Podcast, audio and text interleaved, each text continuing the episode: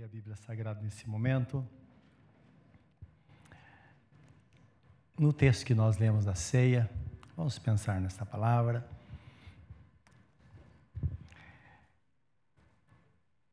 Primeiro de Paulo aos Coríntios, capítulo 11, versículo 23, para a nossa leitura. Vamos falar com Deus.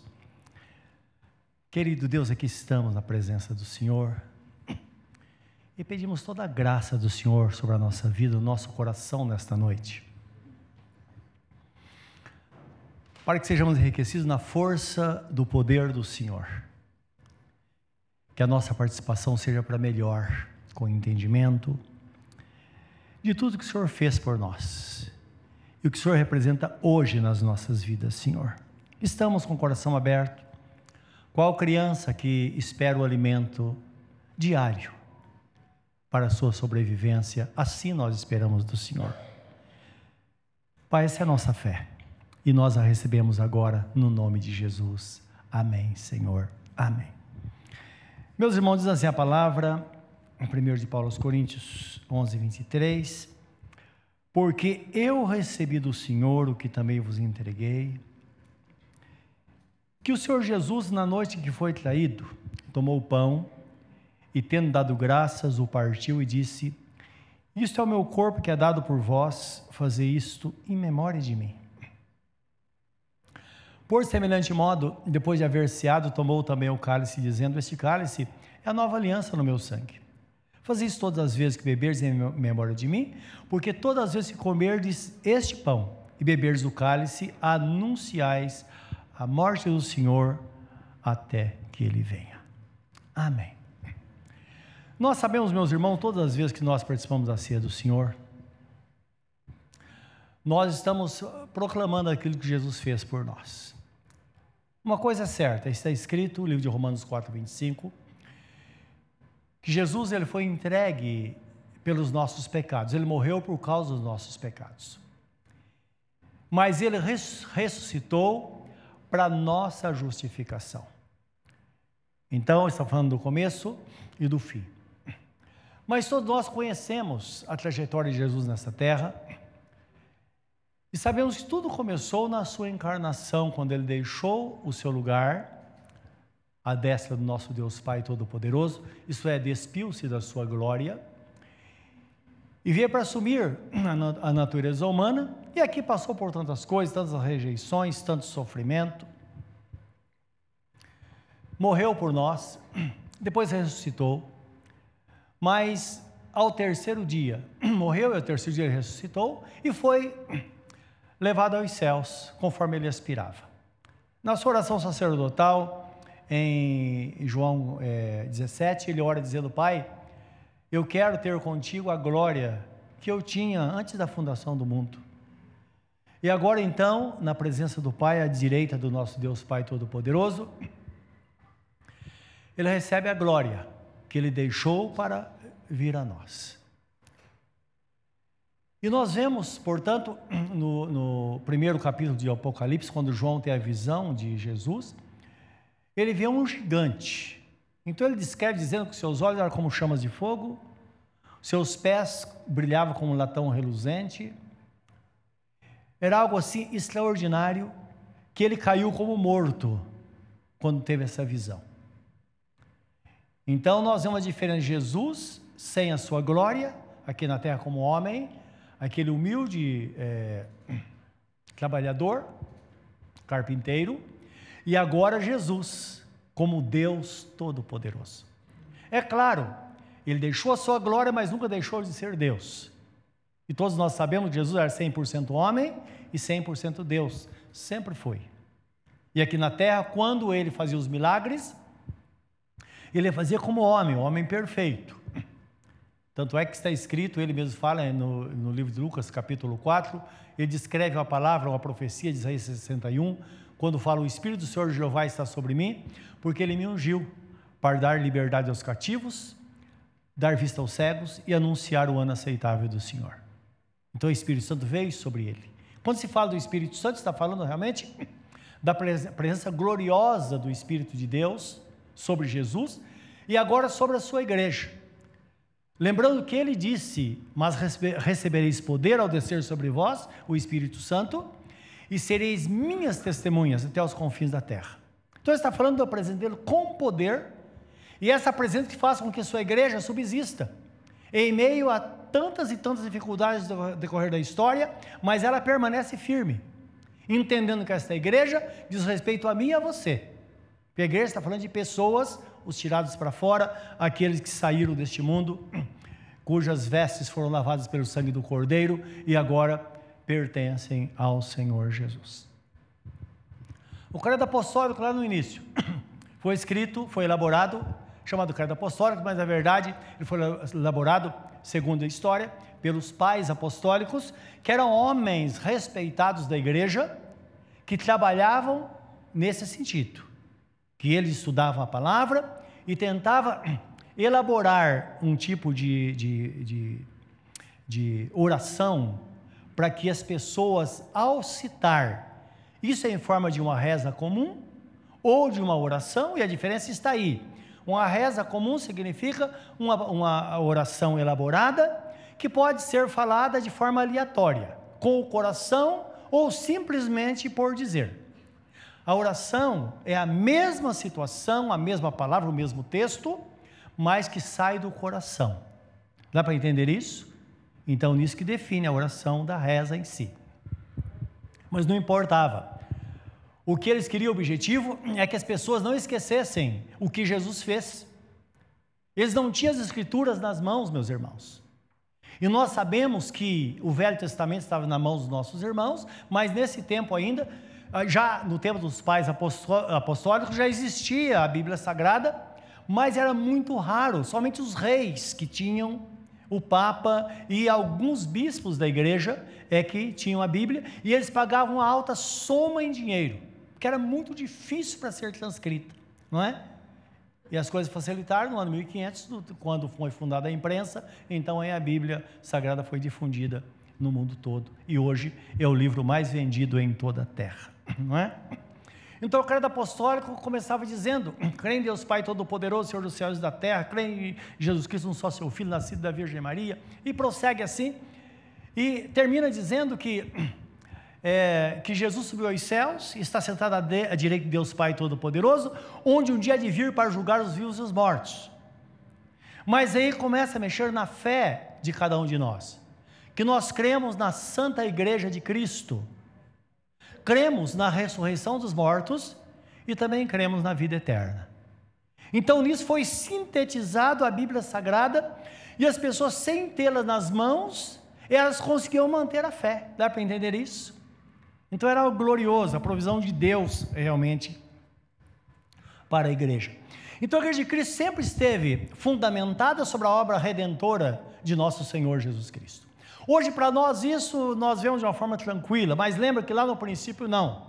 Quando João teve a visão do Apocalipse, existia um dilema no coração dos judeus. Primeiro, para conseguir entender a divindade de Jesus, até porque estava escrito: Ouve a Israel, o Senhor teu Deus é o único Deus. Somente o Senhor teu Deus adorarás, somente a Ele prestarás culto. Então, para eles era muito difícil, embora no Velho Testamento, o Velho Testamento estava recheado de textos mostrando que Jesus Cristo viria. Que um varão viria, nascido da mulher, para pisar a cabeça da serpente. Mais tarde fala que de uma virgem nasceria o Emanuel, Deus conosco, e ele seria adorado por todos. Então, aí quando João tem a visão do Apocalipse, isso foi desvendado diante dos olhos dos judeus, eles puderam compreender muita coisa, coisa que hoje para nós, é eu disse, é muito tranquilo de compreender, mas para eles não era. Então, estou dizendo isso para que os irmãos possam entender a importância das coisas celestiais. No livro de Apocalipse 5, de 1 a 14, nós vemos aqui sendo exposta a obra da redenção, ela sendo celebrada nos céus. Então, esta obra da redenção está sendo celebrada, porque ela em si, ela marcou um período, um tempo da história, um momento da história. Só que esse momento da história, que aconteceu a morte de Jesus, o seu sacrifício, desse momento dependia todo o resto da, do tempo, toda, toda a eternidade dependia desse sacrifício. Pois nós sabemos que está escrito na Bíblia Sagrada que fora de Cristo nunca houve salvação. Então imaginamos a cruz no meio da história. Todos que viveram antes de Jesus foram salvos na esperança de que Jesus viria para salvar. Eles foram salvos pela esperança ou na esperança. Isso está escrito no livro de Hebreus, capítulo 11, quando fala dos heróis da fé, que eles, com tudo que eles fizeram, eles não foram recompensados, eles, eles, eles não, não tiveram a resposta, porque o propósito de Deus é que eles não fossem justificados antes de nós. Então, eles olhavam para frente, nós olhamos para trás num ato consumado. Então, isso que precisamos entender num momento como esse, na celebração da ceia do Senhor. Então, eu queria ler com os irmãos esse texto e analisar. Eu queria que os irmãos percebessem uma coisa: existia uma tensão muito grande naquele momento da visão. Eu creio que é algo que acontecia no mundo todo, algo espiritual. Porque, do ponto de vista divino, isso oculto aos olhos humanos, existia algo que a história agora precisava desenrolar, até aí estava tudo parado.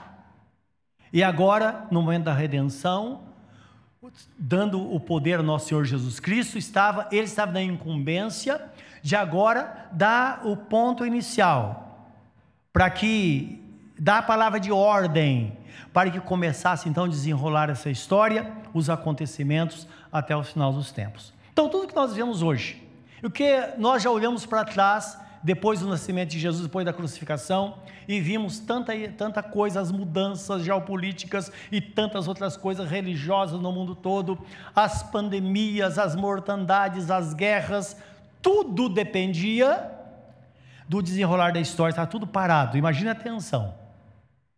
E eu quero que os irmãos percebam isso aqui, o que João sentiu quando via essa situação. Então diz assim, no livro de, deixa eu ver Apocalipse, que eu tenho outro texto, não é? Apocalipse 5, no versículo 1. Então ele diz: Olha, eu vi na mão direita daquele que estava sentado no trono, que é o nosso Deus Todo-Poderoso, um livro escrito por dentro e por fora, e todo selado com sete selos. Vi também um forte anjo que proclamava em grande voz: Quem é digno de abrir o livro e de lhe desatar os selos? Ora, nem no céu, nem na terra, nem debaixo da terra, ninguém podia abrir o livro, nem mesmo olhar para ele. E eu chorava muito, disse João, porque ninguém foi achado digno de abrir o livro, nem mesmo de olhar para ele. Todavia, um dos anciãos me disse: Não chores, eis que o leão da tribo de Judá, a raiz de Davi, venceu para abrir o livro e os seus sete selos.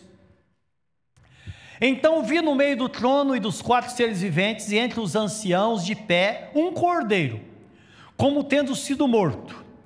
Ele tinha sete chifres, bem como sete olhos, que são os sete Espíritos de Deus enviados a toda a terra. Os irmãos lembram do Emanuel, o Deus conosco? Então o texto está falando que aqui estava um cordeiro com sete chifres, sete olhos, e isso tinha um significado, essa visão tinha um significado. Está falando dos sete Espíritos de Deus que visita a terra. Então, em livro de Isaías 11, 1 e 2, fala assim: primeiro fala do Espírito do Senhor. Então, aí, fala do senhorio de Jesus na terra, ele como Senhor absoluto de todas as coisas. Em segundo lugar, fala do espírito de sabedoria que está presente neste mundo, o espírito de entendimento, de compreender as estações e as épocas que estamos vivendo, o espírito de conselho. Lembra que Jesus é o conselheiro? O espírito de fortaleza. Então lembra quando você se sentiu forte, fraco e de repente você orou e no momento você fala: eu vou me levantar e vou seguir em frente. É o espírito de fortaleza. O espírito de conhecimento ou do conhecimento e o espírito do temor de Deus. Então é isso que ele estava vendo a partir daquele momento. Então agora a presença de Jesus estaria na terra, estaria presente por causa da igreja de Cristo na terra. E é importante entender que essa influência dada pelo Espírito Santo à igreja não fica somente em nós, mas nós sabemos que está sobre o mundo, porque, embora muitos não servem a Jesus, mas é por causa da presença do Espírito Santo é que essas pessoas são convencidas de pecado e se rendem a Jesus. Isso é, aquele ímpio que você encontrou no caminho hoje, amanhã ele pode estar aqui com o coração quebrantado na presença do Senhor. Coisa que ninguém pode fazer senão o Espírito Santo de Deus. E nós estamos aqui por causa disso. Então, aí começa o entendimento dessa palavra. Versículo 7 fala que Jesus então, esse cordeiro veio e tomou o livro da mão direita daquele que estava sentado no trono. E quando tomou o livro, os quatro seres viventes e os vinte e quatro anciãos prostraram-se diante do cordeiro, tendo cada um deles uma harpa e taças de ouro cheias de incenso, que são as orações dos santos e entoavam um novo cântico, dizendo: Digno és de tomar o livro e de abrir os seus selos, porque foste morto e com o teu sangue compraste para Deus os que procedem de toda tribo, língua, povo e nação, e para o nosso Deus o constituíste reino e sacerdotes, e reinarão sobre a terra.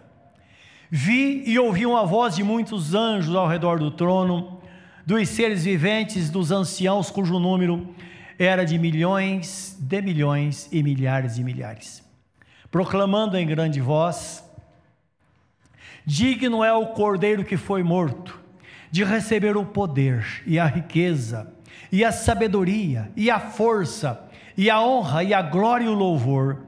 Então ouvi que toda criatura que há no céu e sobre a terra, debaixo da terra e sobre o mar, e tudo que neles há, estava dizendo: Aquele que está sentado no trono e ao Cordeiro, seja o louvor, a honra, a glória e o domínio pelos séculos dos séculos.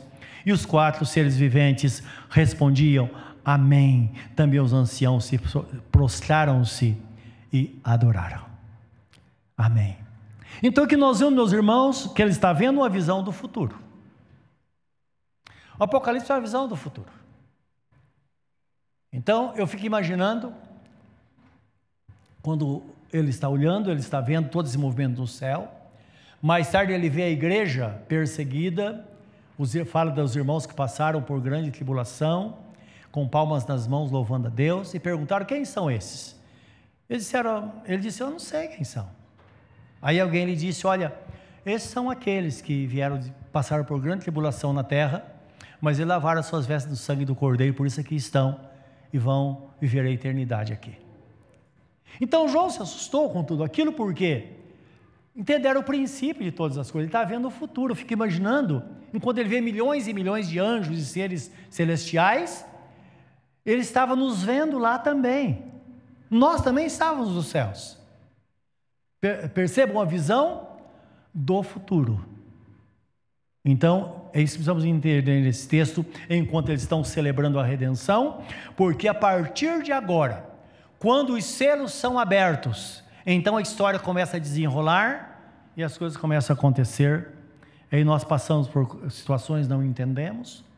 Como eu já disse algum tempo atrás, passando pela pandemia, não entendemos, mas sabemos que não é algo normal, não é? Se fosse acontecesse aqui no Brasil, Ferraz Vasconcelos é uma coisa, mas aconteceu em todos os países do mundo. Tudo faz parte desse dia que João estava vendo. E os acontecimentos vão indo. Uma coisa certa: os sete Espíritos de Deus, não é? É interessante que a palavra vem sempre mostrando um plural, como fala do, do, fruto do Espírito, não fala dos frutos do Espírito, mas o fruto do Espírito é paz, alegria, longanimidade, bondade. Então, nós vemos como um todo, não é? Então, o Espírito Santo, com todas essas habilidades, ele está presente na nossa vida para nos proteger, nos guardar, para que passemos por qualquer tribulação que possa existir, qualquer situação, nós sermos guardados pelo Senhor, por causa do plano que Ele tem para a nossa vida. E nós estamos aqui, você está aqui, porque Deus tem um plano para a sua vida, o seu tempo não terminou ainda. Então glorifique ao Senhor, se prontifique a viver para Deus, a viver intensamente para o Senhor, porque de fato Ele quer que sejamos representantes dele na terra. Amém. No livro de Apocalipse 1,18, ainda está, fala da obra da redenção, não é? Então, fala do cordeiro, diz assim que cordeiro, ele foi morto, mas eis que vive.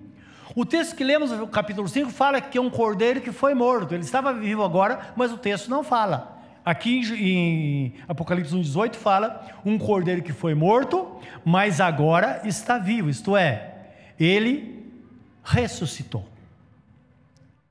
E nós sabemos, como disse Davi, que ele ressuscitou porque havia uma promessa acerca dele. Davi profetizou e dizia que a terra não podia contê-lo, que era o santo de Deus. Então ele descreve desta forma: Não deixarás a minha alma na morte, nem permitirá que o teu santo veja corrupção. Está no Salmos 16, 10. Então Jesus foi o primeiro, o primeiro a ressuscitar dentre os mortos, para nunca mais morrer. Então Jesus não pode ser comparado com aqueles que foram ressuscitados pelos profetas, ou aqueles como Lázaro que Jesus mesmo ressuscitou, não, porque todos eles morreram de novo. Jesus não. Ele ressuscitou para nunca mais morrer. E é muito interessante, no livro de Hebreus, capítulo 7 e 8, quando fala da igreja dizimando ao Senhor, lá tem uma comparação falando de, da relação de Abraão com Melquisedeque, que era a figura de Jesus. Então deixa bem claro que nós damos dízimo, oferecemos dízimos àquele de quem se testifica que vive. E o significado é esse: aquele que morreu, ressuscitou para nunca mais morrer. Esse é o Jesus que nós servimos, meus irmãos. Agora nós sabemos como ele morreu e ressuscitou. Essa é a nossa esperança, essa, essa é a segurança que nós temos, não é? Porque nós também vamos ressuscitar. A palavra é bem clara em dizer quando Jesus voltar, nós os que estivermos vivos, nós não subiremos, nada vai acontecer conosco até que todos os mortos ressuscitem. Aqueles que dormem, aqueles que dormiram no Senhor. É muito importante pensar nisso, ou entender esta palavra. O profeta Daniel, quando Deus fala com ele lá no seu livro, diz assim: que haveria uma grande ressurreição. Uma ressurreição para a glória eterna e outra é, ressurreição para a vergonha e desprezo eterno. Então, falando daqueles que rejeitaram a Jesus e daqueles que receberam Jesus como Senhor das suas vidas. Então, nós vamos ter, ter entendimento disso. E o texto fala assim: que Jesus ressurgiu dentre os mortos e foi feito as primícias dos que dormem. Cada um por sua ordem, Cristo as primícias, depois os que são de Cristo na sua vinda. Então, indicando que realmente ele é o primeiro, a primícia é o primeiro, ele ressuscitou primeiro, e a partir daí abriu-se a, a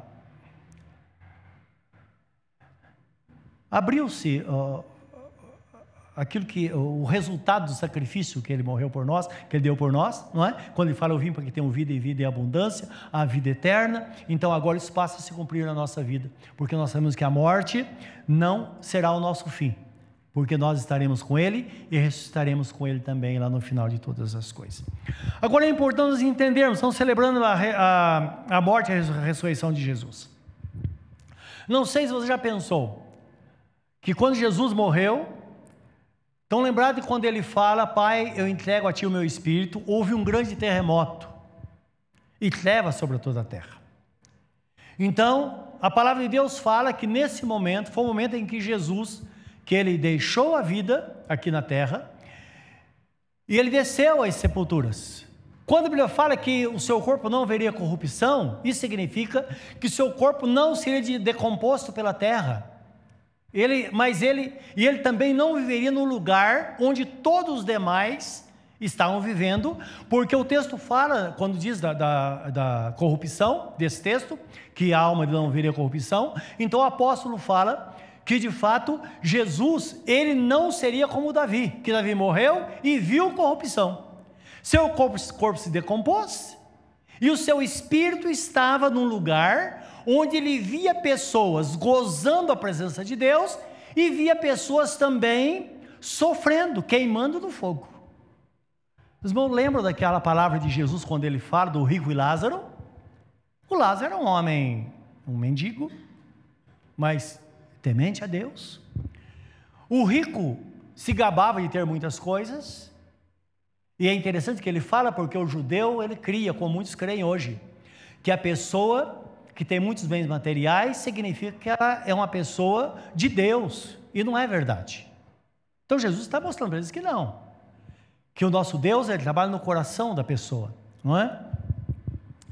E diz que ele foi, e, o, o, rico morreu, foi sepultado, e Lázaro foi levado pelos anjos ao seio de Abraão.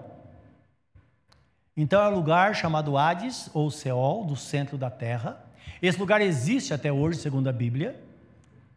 Mas era o lugar onde um grupo vivia em gozo eterno, porque morreram na esperança de que Jesus voltaria, e outro estava em tormento. Então, naquele lugar, Jesus fala que o rico estava em tormento, em chamas. Ele dizia, ele pedia para que Lázaro molhasse a sua língua com água é, fria para refrescá-lo. E Abraão disse: Olha, não pode, mesmo que, que ele quisesse, ele não podia, porque existe um abismo entre nós. Quem está lá não passa para cá, e quem está aqui não passa para lá. Ele disse: Então, por favor, Abraão, pede que, manda que alguém dos mortos volte à terra, porque eu tenho sete irmãos, e eu não quero que eles venham para esse lugar de tormento. E Abraão falou: Também não. Não, porque mesmo que voltasse, eles não iam, eles não iam acreditar. Então, o que fazer? E Abraão disse: Olha lá, eles têm a lei e os profetas. Em outras palavras, lá ele tem a Bíblia Sagrada. E os profetas pregando. Os irmãos estão entendendo? Então nós sabemos que o recurso que Deus deixou para nós foi esse, por isso que está escrito: aprove a Deus salvar aqueles que creem pela loucura da pregação. Isto é, quando a palavra é exposta, é que nós somos salvos. Então, lá quando Jesus desceu, o apóstolo Pedro fala que ele desceu e pregou aos mortos. Isto é, ele chegou para mostrar, para notificar, para dizer: olha, eu estou aqui. Vocês duvidavam? Porque o texto fala no livro de Colossenses que Satanás, ele não acreditava que Jesus ia ressuscitar. E se Jesus não ressuscitasse, Satanás continuaria dominando sobre as pessoas. Isto é, atormentando aquelas pessoas que eram dele lá e também provocando medo naqueles que estavam, que esperavam a redenção porque ele dizia: Olha, ele não vai voltar, vocês estão esperando em vão. Imagine nessa situação, de repente, Jesus aparece diante deles: Eu estou aqui. Então diz em Colossenses capítulo 2, versículo 15, que Jesus, ele triunfou sobre Satanás, sobre as potestades da cruz, e ele os expôs publicamente. E foi exatamente desta forma.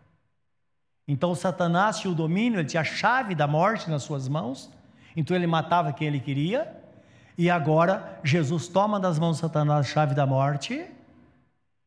Em, Filipe, em Efésios capítulo 4, versículo 7 em diante, fala que ele pegou todos aqueles que morreram na esperança, que criam que Jesus ia voltar, ia nascer e ia dar a vida por eles.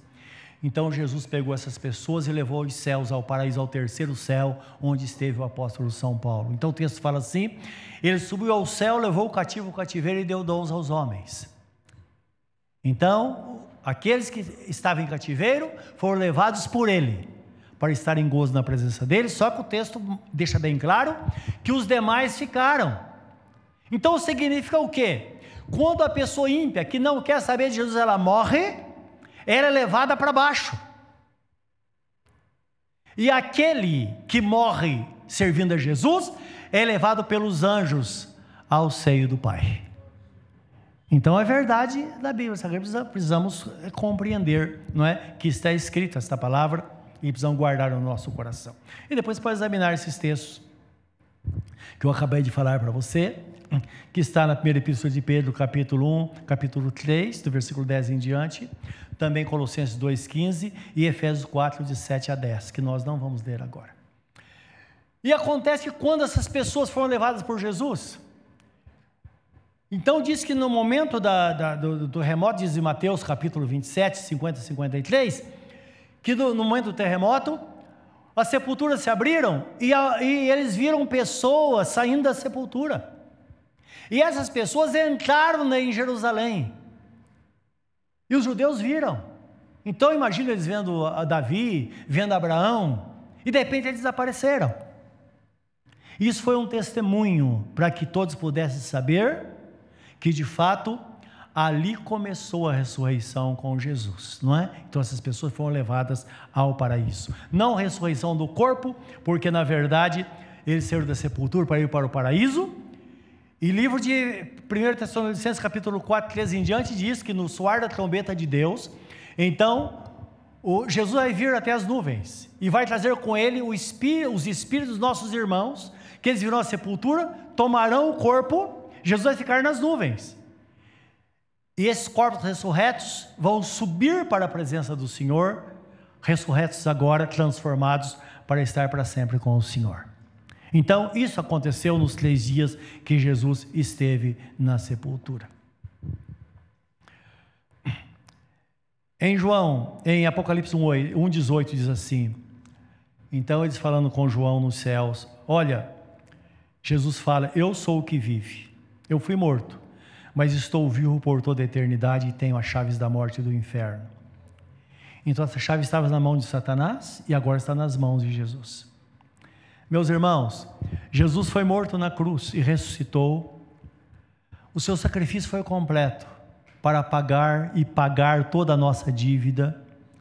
E agora, com as dívidas pagas, nós estamos livres para servir ao Senhor. Não há domínio sobre nós. É importante entender que Satanás não tem poder sobre nós e nem o pecado, como está escrito: o pecado não terá domínio sobre vós, porque estáis agora debaixo da graça do Senhor. Então ninguém pode dizer que não consegue servir ao Senhor, bastão somente reconhecer que o preço foi pago, que você está livre e sendo livre, você pode oferecer de você o melhor para Deus. Porque você foi lavado pelo sangue de nosso Senhor Jesus Cristo e está completamente livre para servi-lo. Isso é importante para nós como igreja, porque às vezes nós podemos ter a sensação que estamos presos quando não estamos. E pode acontecer com muitos crentes assim. Lembra quando você estava lá encabrunhado e de repente você teve consciência que precisava tomar uma decisão? Isso. Deus não nos deu o espírito de temor, mas o espírito de fortaleza, de amor e de moderação, que é equilíbrio. Então podemos reagir, podemos ter equilíbrio e podemos ter uma vida de amor de fato não é? Como pessoas que estão vivendo para Deus inteiramente intensamente para o Senhor. Nós conhecemos um casal, amigos nossos, no passado, que eles tinham um cachorro. Eles ganharam. Era um pastor alemão. O cachorro era tão ruim, tão violento, que ele mordeu a dona. E foi um Deus nos acuda. E quando o cachorro morde o dono, porque não tem o que fazer com ele. Então os veterinários, veterinários disseram: Olha, nós vamos sacrificar esse cachorro. Disseram: Não, ele vai ficar amarrado em casa, com corrente.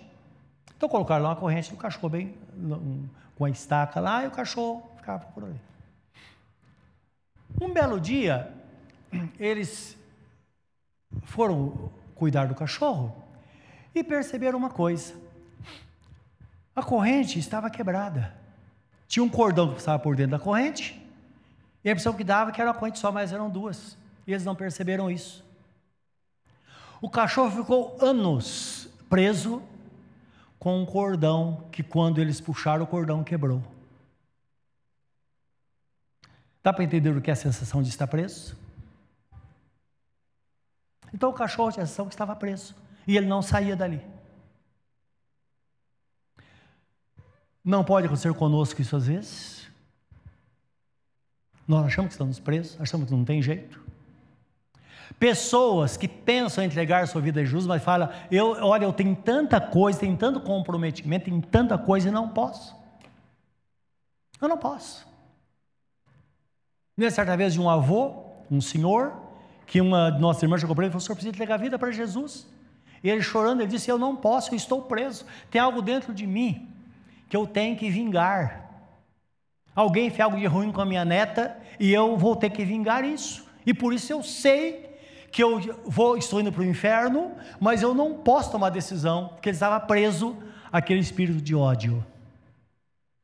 Ao passo que, na verdade, não tinha espírito de ódio nenhum prendendo, porque se ele simplesmente desse um passo, ele ia perceber que ali não tinha um cabo de aço, mas tinha uma teia de aranha que podia ser quebrada, porque nós já fomos libertos por Jesus.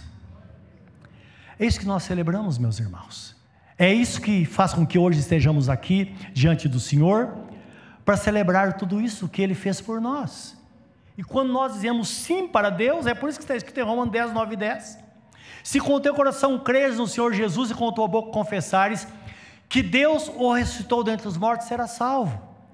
Porque com o coração se crê para a justiça e com a boca se confessa para a salvação. Isto é, eu creio, então eu confesso. Se você crê, se você está aqui hoje, você não entregou sua vida para Jesus, você quer ser salvo, lembra que está escrito que não existe nem outro nome dado entre os homens através do qual devemos ser salvos. Jesus diz: Eu sou o caminho, a verdade e a vida, ninguém vê ao Pai não ser por mim. Mas se você crê com o seu coração, confessa para Ele. Fala assim: Eu sei que se eu der um passo ao encontro do Senhor, o Senhor vai dar 99 ao meu encontro como o pai do filho pródigo fez com ele naquele dia. Nesta noite, pensa nisso antes de celebrar ceia do Senhor. Os irmãos lá no passado, eles creram, como a Bíblia fala de Abraão, que ele creu contra a esperança, que era tudo muito difícil. Para nós, nós olhamos para uma obra consumada, Jesus já morreu por nós. Hoje nós temos a certeza que Jesus está conosco, como ele disse: Eu estarei convosco todos os dias até a consumação dos séculos. Ele está aí com você agora, ao seu lado. Sinta Ele olhando nos seus olhos, dizendo: Filho, você pode. Se você quiser, abra o seu coração e deixa eu reinar na sua vida. Curva o seu semblante nesse momento, pense nesta palavra e tome a decisão que todos nós tomamos um dia. É decisão de fé que vai mudar o destino da sua vida. Talvez você tenha preocupação com seus filhos, o seu futuro. Lembra que está escrito: crendo no Senhor Jesus será salvo tu e tua casa. Faça a sua parte e deixe o resto por conta de Deus. Você pode crer em Jesus. Você pode ter segurança no amanhã. O amanhã já foi providenciado pelo Senhor. A bênção já está lá. Quando sua criança estiver na escola, Jesus vai estar com ela lá. Quando a sua filha estiver no altar, Jesus vai estar com ela lá. Quando os seus netos nascerem, Jesus vai estar com eles lá. Tudo já foi feito pelo Senhor. Os selos foram rompidos e a história naturalmente acontece agora. Nada pode fugir do controle da pessoa bendita de nosso Senhor Jesus Cristo na vida daqueles que a Ele serve. Fala com Deus nesse momento.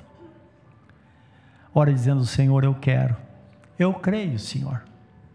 Eu creio e confesso a Ti que eu vou te seguir. Eu vou te servir de todo o meu coração.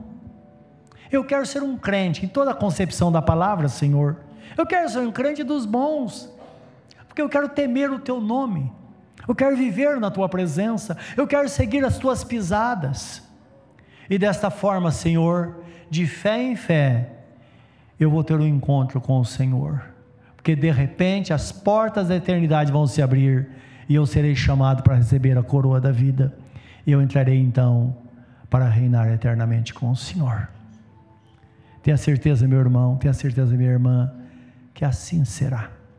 Põe a mão no seu coração e ore comigo. Senhor Todo-Poderoso, em nome de Jesus, recebe esta vida nesta noite, cujo coração está na tua presença, Senhor, cuja fé está em ti. Que essa pessoa crê que tudo está feito e basta tão somente ela entrar no caminho e ver uma vida de fé na tua presença, Senhor. Daqui a pouco tudo vai terminar, mas nós prosseguiremos a nossa vida na presença do Senhor ó oh Deus, não a vida terrena, mas uma vida onde teremos um corpo semelhante ao corpo do Senhor, como está escrito. Que assim seja, no nome santo de Jesus. Querido Deus, abençoa cada um de nós nesta noite. Prepara o nosso coração para a celebração da ceia agora, Senhor. Senhor Todo-Poderoso, enche a nossa vida, tua graça e presença.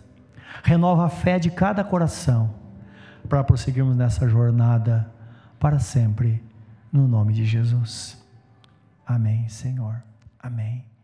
Amém. Fique em pé agora na presença de Deus.